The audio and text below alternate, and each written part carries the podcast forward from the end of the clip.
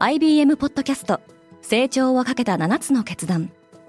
成長をかけた7つの決断とは今後3年間に世界を形作ると予想される7つのビジネストレンドについて IBM が何千ものクライアントとの対話に基づき提言をしたものです。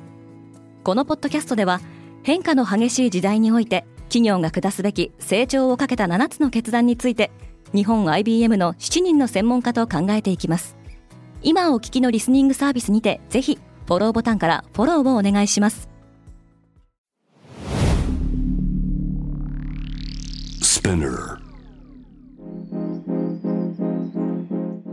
おはようございます。アシュリーです。6月23日木曜日世界で今起きていること。このポッドキャストではニューヨークのニュースルームから世界に向けて今まさに発信されたニュースレターを声でお届けします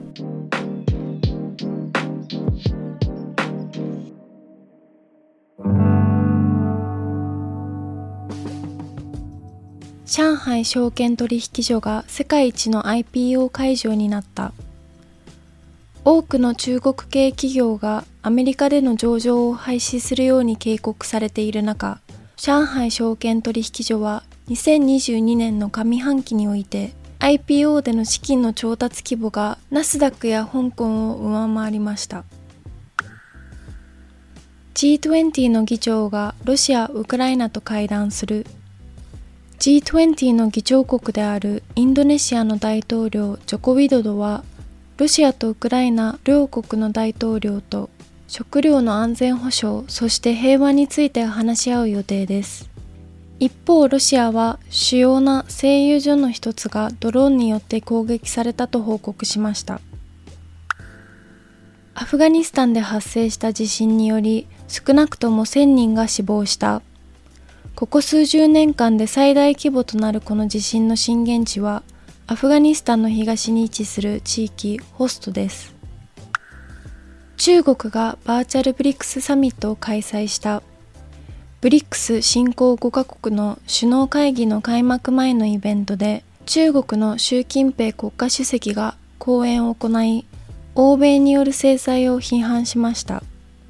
ロシアのウクライナ侵攻は会議の内容に大きな影響を与えています。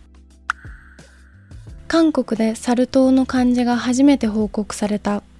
WHO 世界保健機関は今日23日に会合を開きサル痘の発生は国際的な感染の拡大が懸念される緊急事態に当たるかどうかを判断するとともに名称の変更についても議論します。イギリスの保健当局はロンドンの下水からポリオウイルスを検出した。この調査結果はウイルスが人から人へと広がっている可能性を示唆しています。しかしポリオウイルスの発症例はまだ報告されていません。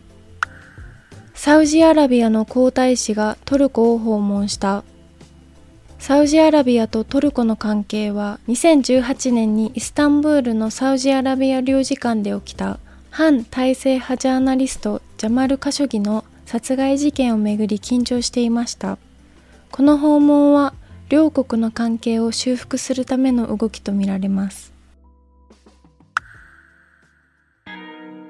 今日のニュースの参照元は概要欄にまとめています。明日のニュースが気になる方はぜひ Spotify、Apple Podcast、Amazon Music でフォローしてください。クォーツジャパンでは世界の最先端を毎日2通ニュースレターでお送りしています。他にも世界で暮らす女性の喜びや悩みを伝えるポートレートオフミーがスタートしています。詳しくは概要欄に載せていますので、ぜひこちらも見てみてくださいね。アシュリーでした。Have a great day!